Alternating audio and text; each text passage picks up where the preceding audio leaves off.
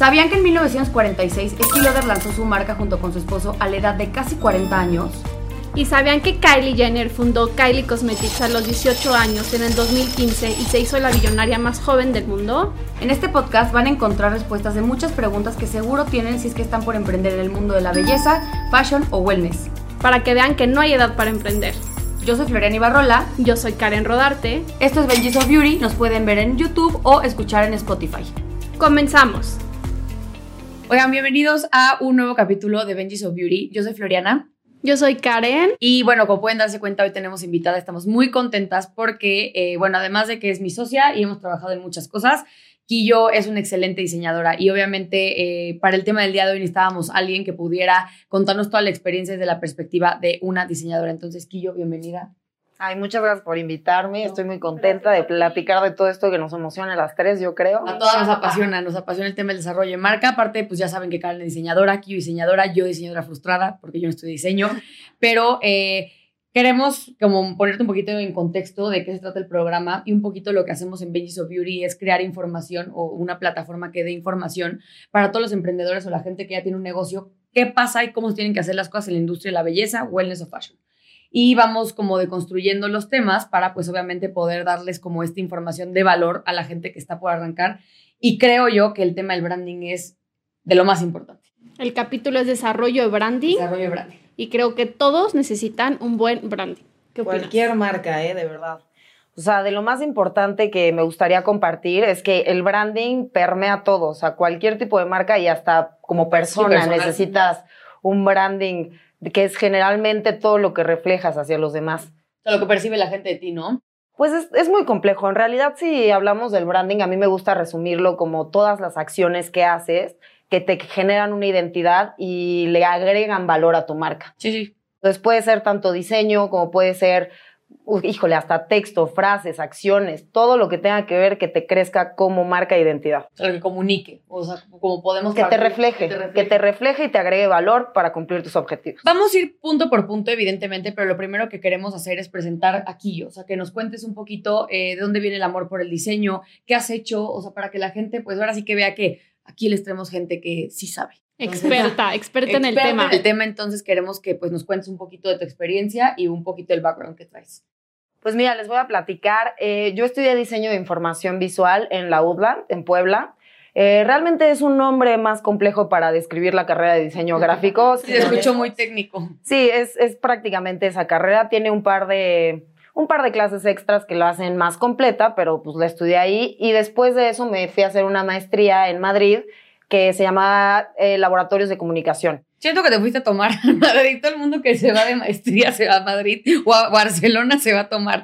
Pues bueno, es que, ¿qué esperas de una niña de 24 años que se va a estudiar a Madrid? Obviamente la pasas increíble, pero pues sí. aprendí. No, es que sí aprendí. no sé en el diseño que o Sí aprendí bastante porque todos tus maestros pues los traen de agencias de publicidad de toda Europa. Entonces, claro que eché fiesta, sí, claro, pero pues estuve expuesta otras, otros tipos de llevar, o sea, la publicidad que nunca hubiera visto aquí. te abre un poco el mundo con el tema de la perspectiva de diseño y publicidad de Europa. 100%. y de, de, Europa, de otros estilos de marca, de otra, hasta otras filosofías de llevar la comunicación general.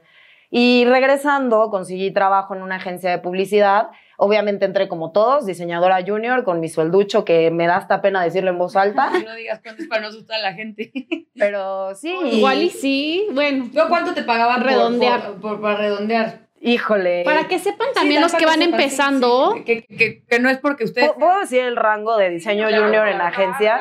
O sea, el rango que me tocó cuando yo empecé diseño junior iba desde 7 mil a 13 mil pesos, dependiendo de qué tan preparado eras. ¿Pero ya graduado? Ya graduado, pero lo feo era, es que al final, pues te exige mucho. Es una chamba que es muy competitiva a nivel creativo, pero también es muy competitiva a cuánto tiempo le inviertes, qué tan comprometido estás. Entonces, acá saliendo a la una de la mañana, ganando. ¿Como publicidad? Como publicidad, pues es que trabajaba en agencia publicitaria. Y pues al final ahí estuve de diseño gráfico junior, me tocó un excelente jefe que le aprendí mucho y fui creciendo hasta llegar a dirección de arte. En dirección de arte ya tuve varias cuentas a mi cargo, todo esto es en, medios digitales. tuve varias cuentas a mi cargo y un equipo pues, que, que, tú vas dirigiendo más o menos con, tanto de cómo se lleva el equipo a lo que están entregando.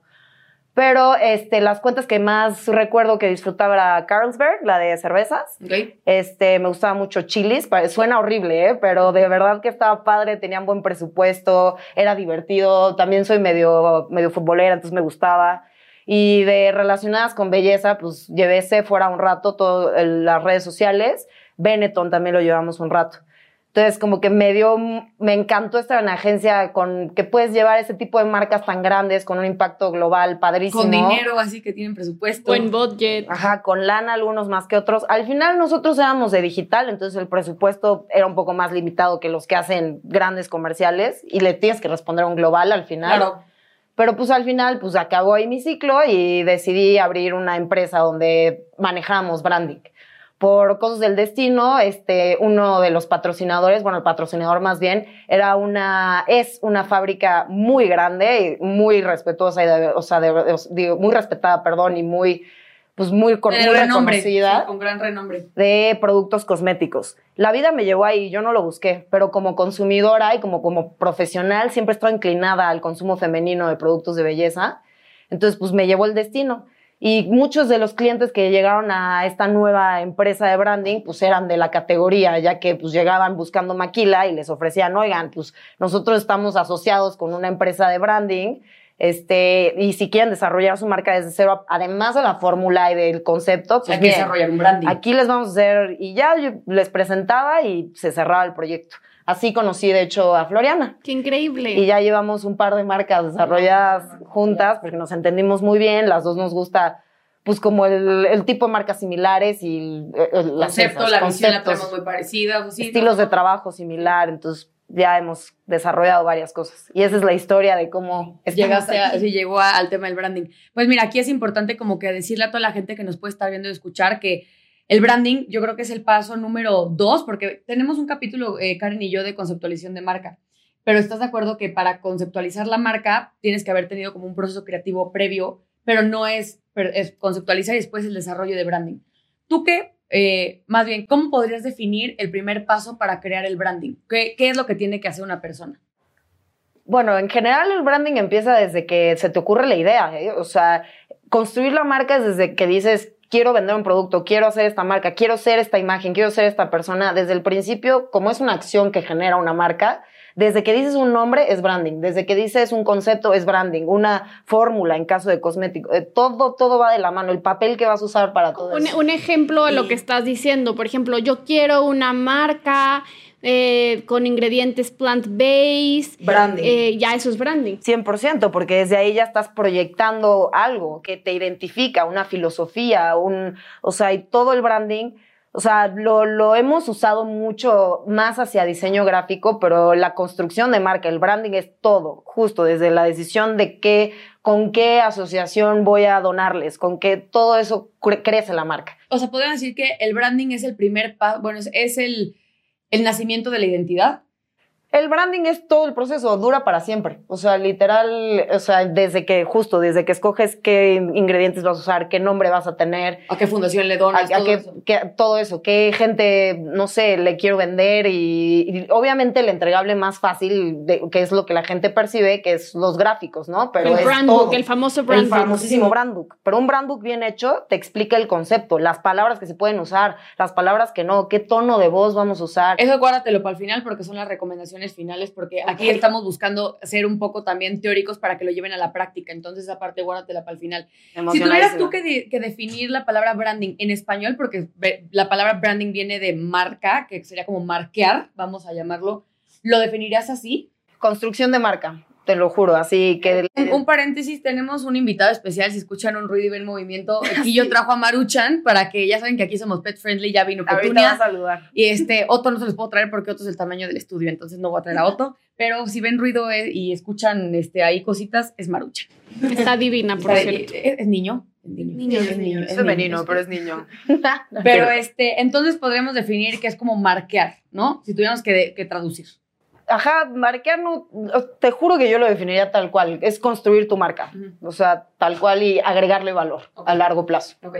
Eh, quiero entonces que, que si tú fueras emprendedora, que ya estás en un punto de emprendimiento, pero ¿qué es lo primero que harías para arrancar con el tema del branding? Ya tienes la idea, por ejemplo, vamos a hacer un juego práctico este, que puedas como, que podamos ir construyendo algo en este capítulo. Quiero lanzar una marca de joyería, pero quiero enfocarlo nada más en eh, como piercings.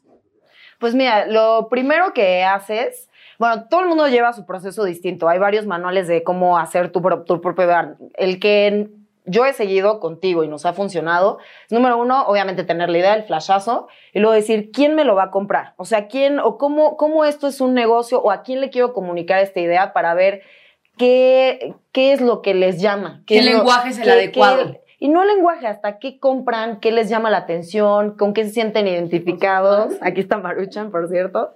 Y ya sabiendo eso, yo voy pensando, ok, ¿qué de estas cosas que le llama la atención a mi audiencia puedo yo aprovechar y, expulsarlas tanto en mi producto como en mi comunicación. O sea, si es un target que les gusta el lujo, pues comunico lujo y hago un producto con un feeling lujoso, que los, los materiales estén de buena calidad, o sea, que cosas que pese, o sea, que tenga todo esto. Acabas de decir algo, entonces sí es importante los colores, los materiales, todo para que lo que quieras reflejar se vea en el producto, en el, o sea, en el branding del producto, de la imagen corporativa. Sí, a ver, no va a ser lo mismo tipo, no sé, quieres vender lujo y de repente te avientas un lipstick, pero el case es de plástico.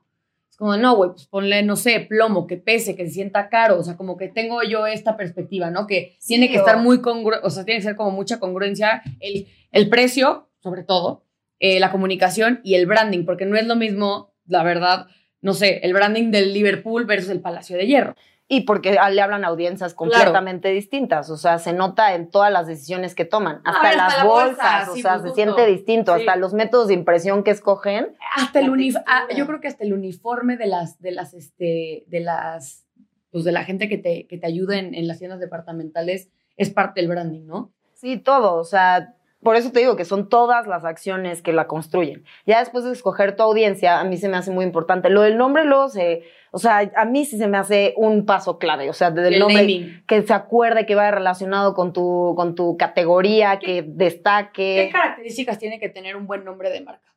A mí se me hace que la principal es, uno, que la gente se acuerde y que lo reconozca. O sea, de nada te. Corto?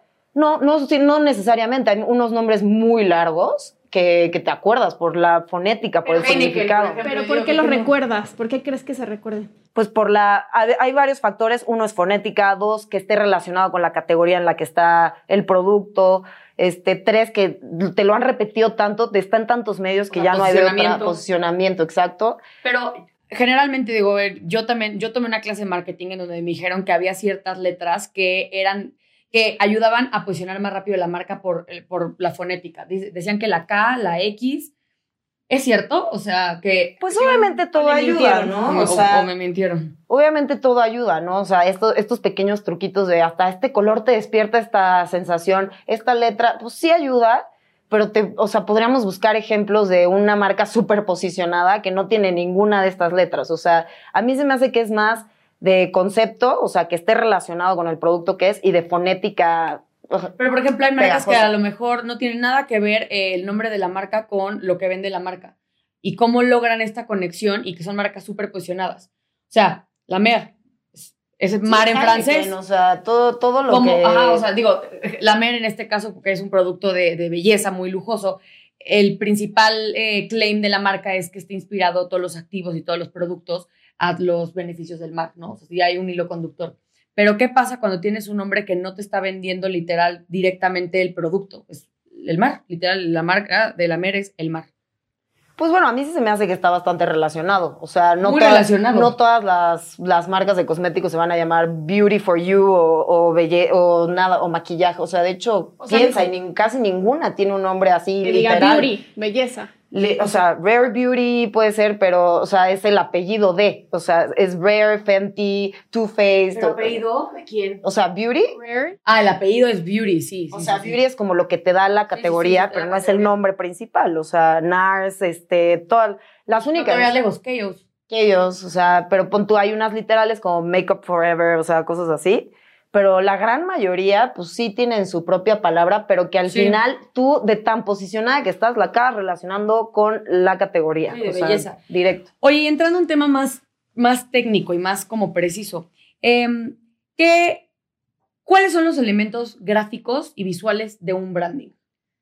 Híjole, pues obviamente. O sea, canasta básica, no te Sí, vayas a meter. o sea, o sea, obviamente acuérdate que le, diferente, o sea, depende de la marca, acuérdate ¿no? que le hablamos ahorita a gente que quiere sacar sus marcas y que está literal tomando nota porque tiene que saber que tiene que diseñar, no sé, un logotipo, taca, taca, taca. Sí, pues lo base, o sea, lo que entregábamos en, en manual básico, que le decíamos, era obviamente el concepto que viene construido de la mano del cliente, pero a nivel gráfico, obviamente empiezas con logotipo, colores, tipografías, eh, obviamente el logotipo con todos sus usos correctos, incorrectos, Ahí te voy a etcétera. parar. ¿Cuántas tipografías recomiendas que tiene que tener la identidad el manual? Depende del proyecto, pero por lo general nosotros manejábamos tres mínimo.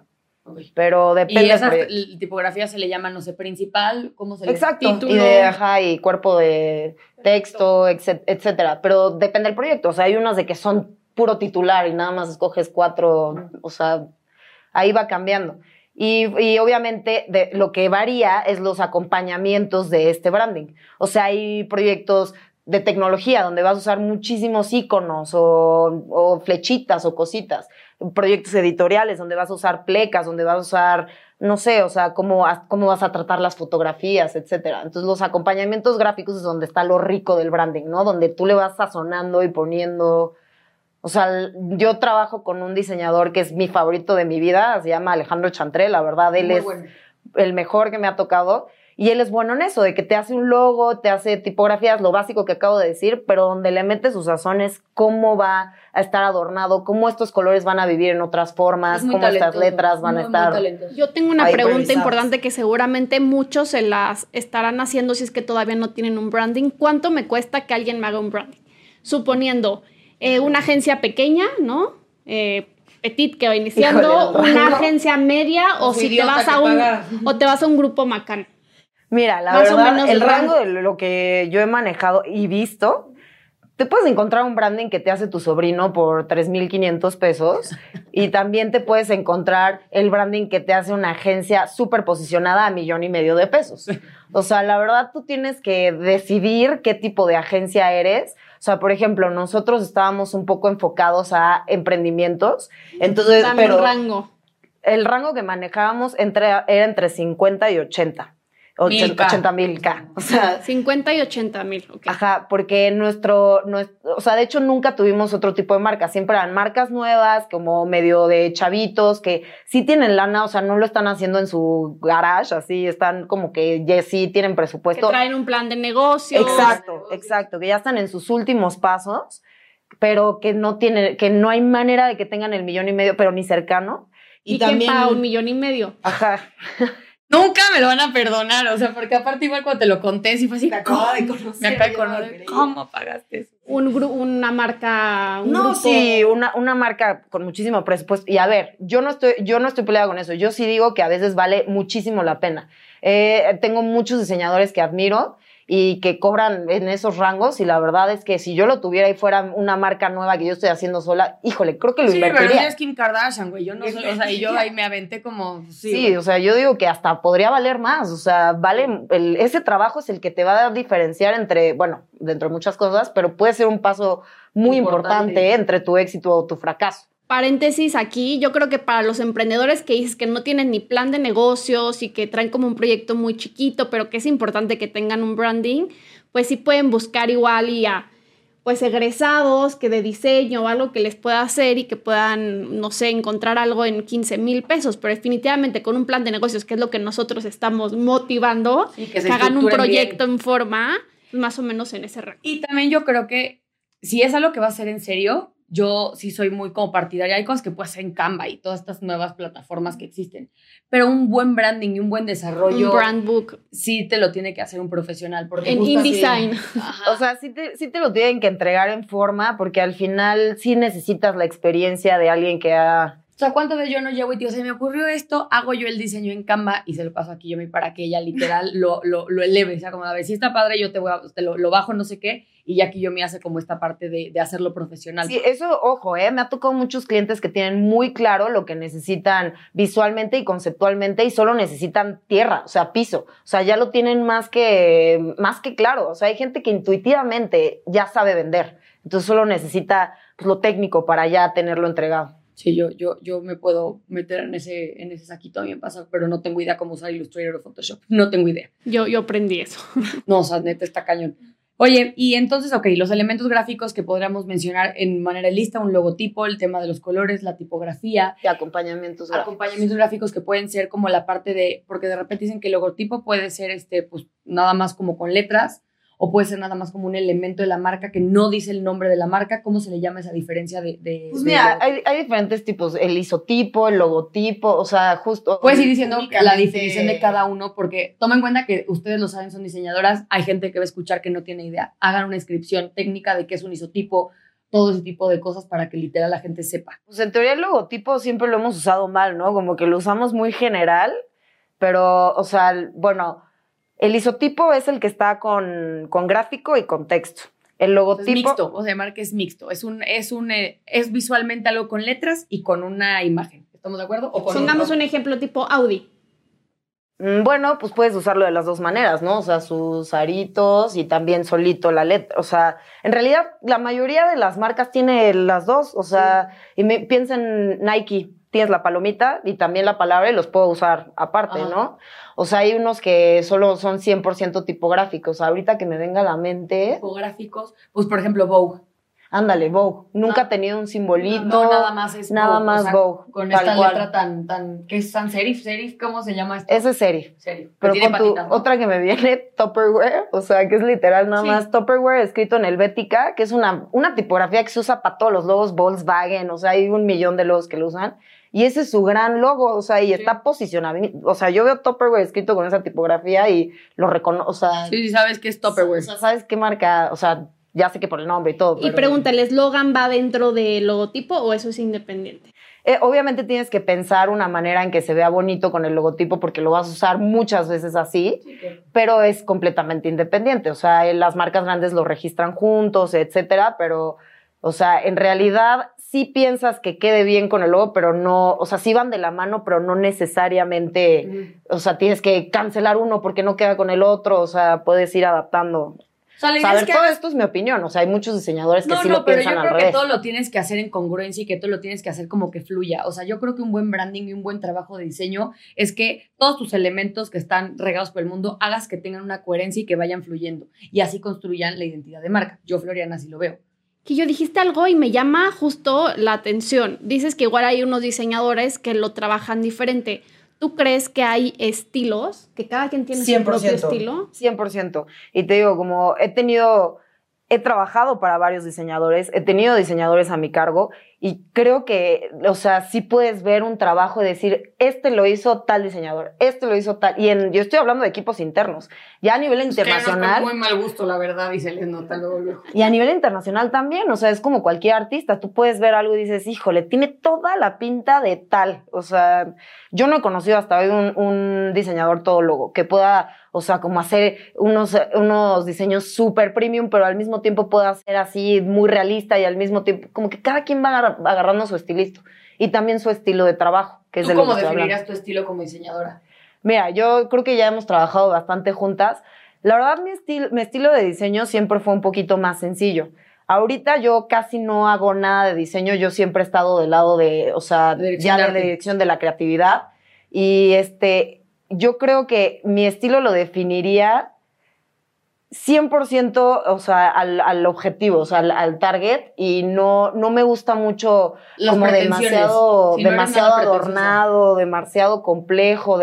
y por ejemplo, el branding realista, hay unos que tienen, no me viene nada a la mente, pero hay algunos que tienen como que usan ilustraciones súper realistas o tipografías muy garigoleadas, que me encanta. Si lo pudiera hacer, lo haría, pero ese, por ejemplo, no es un estilo que domino o que sabría hacer.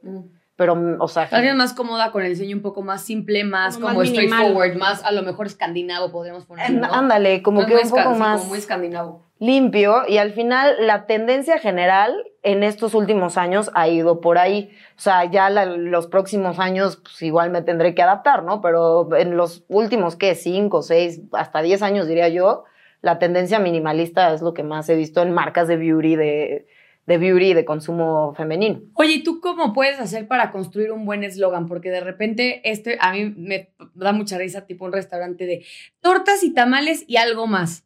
Yo no puedo con el y algo más. O sea, el algo más es como de, ajá, ¿qué más? O sea, Bueno, también el eslogan yo sé, yo sé, me fui a un sector muy diferente, pero lo que yo me refiero es, mucha gente realmente no sabe cómo jugar con las palabras y para poder construir una buena comunicación y sobre todo dar a entender qué es una cosa. Porque alguien me dice como de, soy totalmente palacio.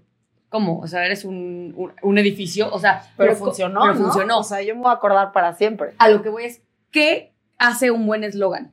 ¿Y cómo se hace un buen eslogan? Pues mira, yo la verdad la parte de eslogan, obviamente no, o sea, yo no la, no la he trabajado tanto, pero tengo súper detectado lo que ha funcionado, ¿no? O sea, al final, que se acuerde la gente es obviamente lo número uno. Dos, que resalte alguna cualidad positiva de tu marca, también es importante. Y tres, que sea rico de escuchar o de decir. Soy totalmente palacio, a mí se me hace Pero, pero porque ya llegó al tema de posicionamiento. Si tú hubieras escuchado esto antes, soy totalmente palacio. o sea, alguna vez lo porque escuché ser por palacio vez. ya, porque ya sabes perfectamente bien qué simboliza el Palacio de Hierro. Es lujo, es este, exclusividad, you name it. Pero algo tan ambiguo como soy totalmente palacio, ¿cómo se logró posicionar para tu gusto? Si tú tuvieras que decir, Pues creo que primero, esto- o sea, primero lo sacaron cuando ya estaba posicionado qué era ser palacio, o sea, de que porque ¿quiénes palacio, iban al palacio? quiénes iban al palacio, no era cualquier, o sea, no era cualquier mercado, ¿no? Entonces ya que ya esto posicionado, soy totalmente palacio, lo hacen O un eslogan ya después del posicionamiento. ¿Qué Sí. pasa cuando no hay un posicionamiento antes? ¿Qué recomiendas tú para un eslogan? Que, no- que toma en cuenta que no hay posicionamiento antes. Pues o, eh, que vaya relacionado con tu concepto, con tu diferenciador y justo palabras sencillas, corto y que te acuerdes. Y que no sea tan directo tampoco. Me encanta el eslogan de Just Do It. Ándale. Es buenísimo. O sea, es Y sa- digo, esto no sé qué tan cierto sea, pero dicen que fue un concurso en una escuela, que llegó Nike que les dijo, oigan, quien me dé el mejor, o sea, como quien me dé la mejor idea para mi logotipo y mi y mi eslogan, o sea, pues no sé qué les dieron, pero que fue un estudiante. Y que literal la palomita de Nike viene por el checklist, cuando tú haces esto en un checklist, que ya lo hiciste. Yo me sabía que del logo sí les costó como 25 dólares, una cosa así, y creo que el de Twitter también, pero del eslogan la verdad es que no me consta. O sea, a mí según esto, la historia de, de, de, de Nike es que fue un niño que fue, es que, güey, cuando tú haces algo y, lo, y ya estás del otro lado, nada más lo palomeas. Y tiene coherencia completamente. A ver, no te dicen que es un producto deportivo, no te dicen, o sea, es al- hazlo. ¿Qué haces? Deporte, haz deporte. O también dicen que viene por la reina, por la diosa griega Nike. O sea, porque hay quien le dice Nike, Nike, Nike, es Nike, pero dicen que también viene por la diosa griega que de, de Nike, que hay esa parte. pero el nombre, no. Pero les, o sea, pero el tema visual, digo, les vamos a investigar muy bien la historia de Nike porque siento que está Es muy súper interesante. muy interesante.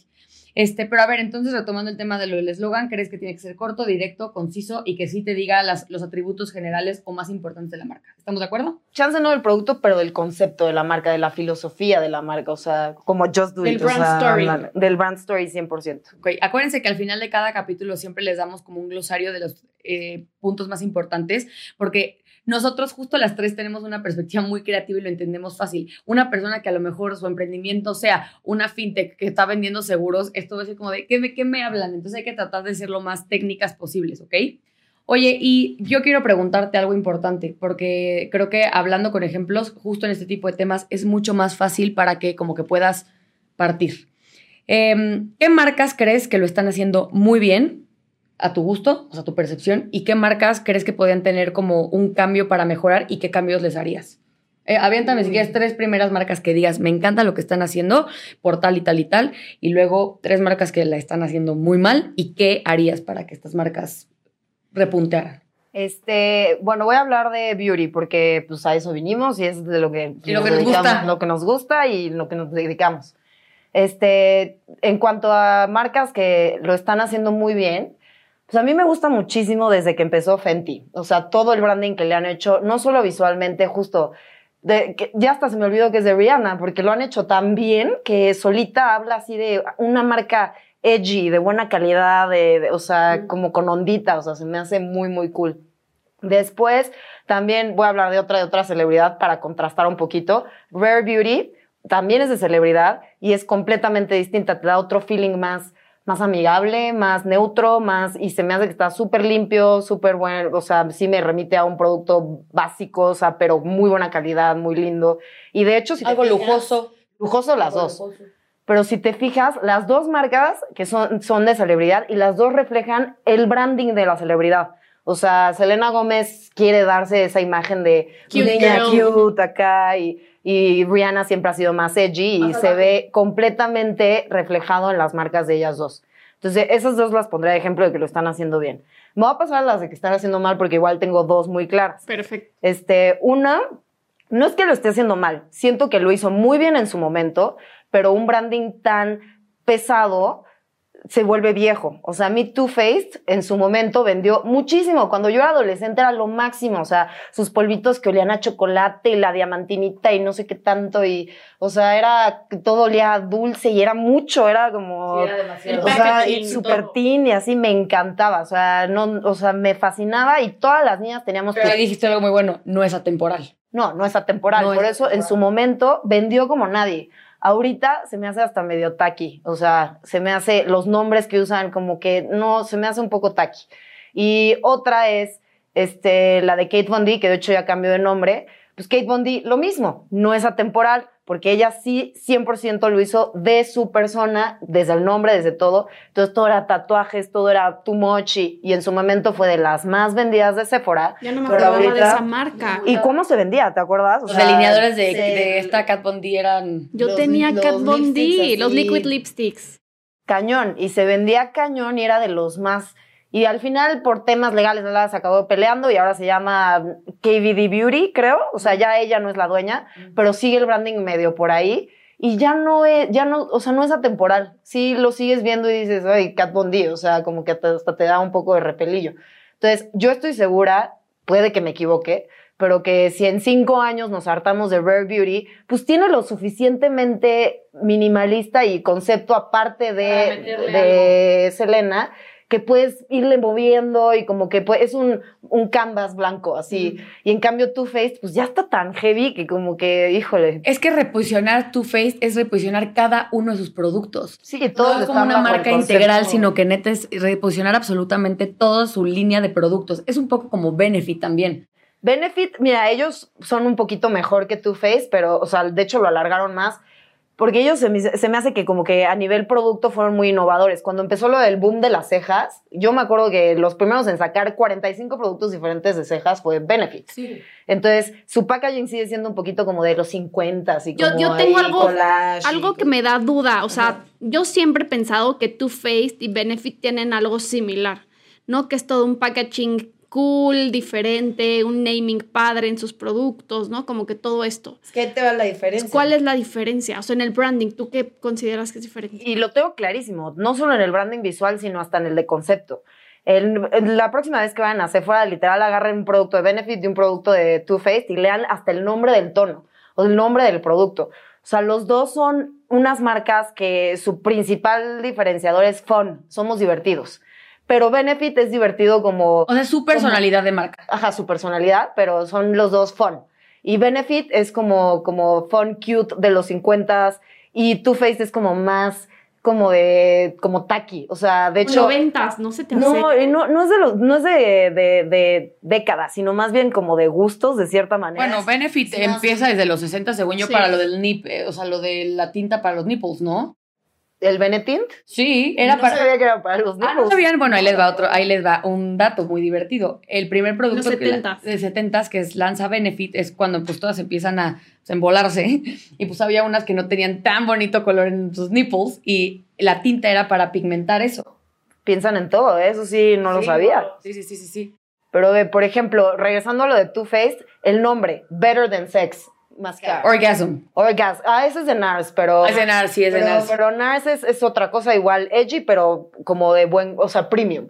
Y Too Faced, aunque cobra como premium, es más, hay mucha cosa de ilustración y de que el chocolate y Better Than Sex Mascara y Size Queen se llama la otra. Es, yo le digo como de un poquito, me, me choca decirlo así, pero más taqui, o sea, de mal gustillo, pero, o sea, vende, o sea, vende y en su momento se me hacía lo máximo. Porque ya lo hemos platicado en capítulos anteriores, hay mercado para todo, por eso tienes que definir quién es tu mercado y crear todo este concepto, o sea, tiene que ir alineado a tu target. Sí, bien dirigido. Y ahí está la diferencia. Benefit es 50 cool, o sea, y fun. Y Too Faced es un poquito más arriesgado, más de, más taqui, más así atascado, más. Yo te voy a poner un, un ejercicio porque hace poco eh, salió la noticia que Revlon, pues, ya quebró. Entonces, eh, bueno, ya está por quebrar, si no es que no ha quebrado, pero que ya no es relevante. ¿Tú qué harías para una marca tan famosa como es Revlon y que es tan popular y que es tan este, conocida y sobre todo posicionada para volverla relevante otra vez? ¿Qué harías? Es que Maruchan está aquí paseando, disculparán. Disculpen, está ahí moviendo. Maruchan, ven. parte del programa. Pues mira, este, se me hizo un poco raro eso de Revlon porque no sé si se acuerdan que hace como unos dos, tres años sacaron el, el cepillo este Revlon para, que es como secadora. Pero, eh, pero esto es Revlon Belleza, o sea, Sí, este, sí, Revlon pero- Makeup. makeup. Pero, pero el nombre Revlon permea todo. O sea, justo es la marca Revlon. Yo sé que estás hablando de beauty, pero la marca Revlon permea todo.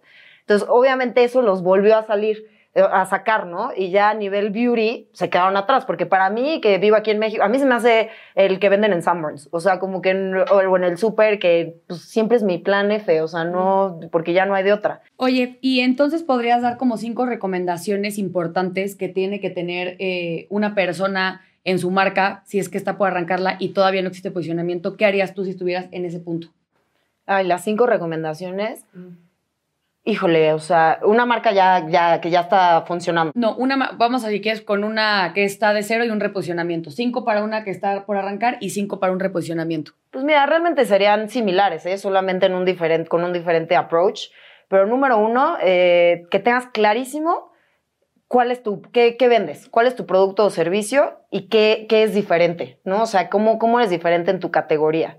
Dos, este, qué tono de voz tienes, qué identidad, o sea, qué... La identidad es muy general, pero justo, ¿cuál es tu, tu Sí, sí, personalidad? Ah, si eres más fresco, si eres más serio y más como cuadrado, ajá, cómo le contestas a la gente, hasta el uso de emojis en este, en las respuestas, ¿estás de acuerdo? Sí o no, o sea. Eh, tres, tu audiencia, o sea, ¿a quién realmente le vas a hablar? Porque hablarle, hablar general a mí se me hace el peor error de marca. O sea, conocer a tu audiencia. Conocer a tu audiencia y qué está buscando. Este, cuatro, fuera de los del diferenciador, porque es muy diferente, tus atributos. ¿Qué, qué realmente le estás aportando a tu audiencia con tu producto, servicio, etcétera? Y cinco, cómo todo esto lo reflejo en mi branding. O sea, así esas serían mis cinco recomendaciones que lo pondría igualito para un reposicionamiento, solamente repensar el target, repensar mi tono de voz, a ver, volver a ver si sí me está comprando esta gente, si esta gente ya creció y yo le sigo hablando igual que hace 15 años. ¿Qué opinas tú de la tropicalización de marcas? ¿Cómo se puede hacer una buena tropicalización? Porque hay marcas que logran un gran éxito, entonces se llegan a globalizar. Y obviamente no es lo mismo el mercado, no sé, latinoamericano con un europeo. ¿Tú cómo, le puede, ¿Tú cómo harías como para integrar una, un branding o una comunicación de marca para que el mundo la acepte? Si hablamos de gráficos, yo por lo general opino respetar el 85% de, o sea, los gráficos no se me hace que se puedan tropicalizar tanto o se deban tropicalizar tanto, porque pues es parte de, del- y, y, o sea, de lo que te está ahí diferenciando. El tono de voz, o sea, de mi comunicación, mi personalidad, la puedo modular tantito. El uso de palabras, y estoy, independientemente del idioma, ¿eh? O sea, el idioma ni lo estoy tomando en cuenta. Pero, o sea, hay, hay lugares, por ejemplo, si comparas Japón, México, o sea, el, culturalmente es muy distinto que, que cómo le vas a hablar a una persona. Este, entonces, en esas partes sí, y aparte en, el, en los productos también se tienen que tropicalizar. O sea, Sí, no, no consume lo mismo una mexicana, una japonesa o una coreana. no, no, no, o sea, lo- la tendencia más diferencia que veo es en Corea que o sea, los bronzers jamás se van a vender, o sea, No nadie ser quiere, nadie quiere guapísima en Corea con este o color. sea, el contouring y no sé qué, no, cero, o sea, o lo súper usan tres tonos abajo del que ya usan y ya son blancas. o sea, Sí, o sea, entonces, no, y hay muchas marcas que son western, o sea, de, de este lado, que van y sacan su, o sea, su, Su línea su coreana. línea coreana, o sea, bueno, para, pro- para mercados asiáticos, y pues, sacan, ajá, línea de, de mercados asiáticos con SPF, con, o sea, cositas así. Entonces, sí, todo, lo gráfico, te juro que en mi experiencia no cambia tanto, pero producto sí, el, el concepto no, tono de voz sí, o sea, cosas ¿Y cuál así. es el error más común que comete un emprendedor a la hora de desarrollar su branding? no invertirle. O sea, la neta sí se me hace que Pues sí se nota cuando te lo hizo tu sobrino, eso ya es aparte, pero... O sea, no lo recomiendo. Eh, ajá, y dos, no priorizarlo. O sea, entiendo que el, el- lo principal es el modelo de negocios, porque todo, todo negocio, su objetivo principal es generar ganancia, la verdad. Sí, claro. Entonces luego falta a, a tantas cabezas de, de un producto, pues no sé, dependiendo, o sea, de, a tantas cabezas financieras o cabezas operativas, o sea, luego dejan hasta el final todo lo que tiene que ver con marketing, identidad, branding, cuando realmente importante. debería ser desde el principio. Estoy completamente O sea, de acuerdo contigo. Como que uno, nos, que lo- nosotras creativas nos echan de un ladito, así como que, ay, no importa. Ajá. Como de no importa, los números, cuánto me deja. No, espérate, para que lleguemos a ese punto donde te compran es porque ya se enamoraron por tu branding y por quién eres. Lo hemos dicho muchas veces. Oye, pues yo te quiero agradecer mucho porque justo hablamos de un tema bien importante el capítulo de hoy, que es pues cómo eh, desarrollar un buen proyecto de branding para una marca. Generalmente Karin y yo cerramos este, los capítulos con un juego, porque aparte invitamos también a mucha gente que, más bien, eh, una de las características que permean todos los invitados es que son gente que ama la industria de la belleza y moda y fashion, ¿no? Bueno, este wellness. Moda y wellness. Y pues te queremos hacer un jueguito porque pues lista. creemos que también puedes tú adivinar y más porque tú sabes perfectamente bien cómo conceptualizan las marcas. Te voy a dar eh, unos como términos generales de la marca que son como, como conceptos y tú vas a adivinar la marca con base a lo que yo te voy a decir, ¿ok? ¿Es general o de beauty? Son keywords. Ah, Son keywords, más bien son keywords y pues ya tú ahí vas a ver. Yo creo, mira, es- esta marca vamos a decir que tiene su área de belleza y su área de moda, ¿ok? Entonces ya ahí te di un gran- una gran pista. A ver, número 5, blanco y negro, Francia, eh, perlas. ¿Chanel? Ahí está. Sí. Muy bien. ¿Ese es el fin del juego? Es el fin de- es, es- es que generalmente toma más tiempo. Toma más tiempo. Sí te fuiste a una muy fácil. Estuvo muy fácil. bueno, te puedo, le puedo hacer otro. Bueno, le hacemos otro. A ver, yo no soy rápida inventando. ¿Tú eres buena? Eh, sí, soy, soy rápida. A ver, voy a ponerte. eh, ok. Eh, tacón. Son tacón. Nueva York. Fragancias. Uy. Este. Flores. Y. Híjole, tacón me rompí. Rosa mexicano. Yo sí sé cuál es. Híjole, yo no. A ver, ¿qué es? Tacón. Nueva York. A ver, Fragancia. La UTA no es porque ese tendría que ser rojo. No, no, no. Rosa mexicano. Híjole, no, no sé, ¿eh? De verdad ¿No? no, sé. Lujo. También es lujo. De verdad no sé. Ya ves, debí de haberme quedado con Chanel. Olvídenlo, fin del programa, gracias. Carolina Herrera. ¡Ay, 100%! Pero lo que te digo, o sea, son como keywords que hacen la identidad de la Pero marca. rojo, ¿no? También Carolina Herrera. No. What? Este Sí, rojo. rojo, como- eh, un poco como los pantalones de Karen. Pero bueno, ya saben que este programa lo creamos para todas las personas que están de verdad empezando en esto o ya llevan un rato y no han vendido es porque seguramente su branding a lo mejor no jala bien. Y pues bueno, acuérdense que nos vemos todos los jueves a las 12.45. A mí me pueden seguir en todas las redes sociales como Floriana IDL en Instagram y en TikTok como Floriana Ibarrola. Aquí yo, tú. Ay, no, muchísimas gracias por invitarme. La verdad es que no tengo redes sociales para este tipo de contenido, pero pues en cualquier momento espero que me vuelvan a invitar. Sí, Y claro. Me encantó venir, ¿eh? Sí, estuvo, estuvo muy divertido. Gracias por Karen, venir. A mí me pueden encontrar como Rodarte Karen en todas mis redes y síganos en Benji's of Beauty también en sus redes sociales. Acuérdense que Benji's of Beauty sale los jueves a las 12.45, sale en Spotify y también nos pueden ver en YouTube. Así que muchas gracias, acuérdense de suscribirse y compartan esto. Esto es información de valor que a mucha gente le puede el negocio.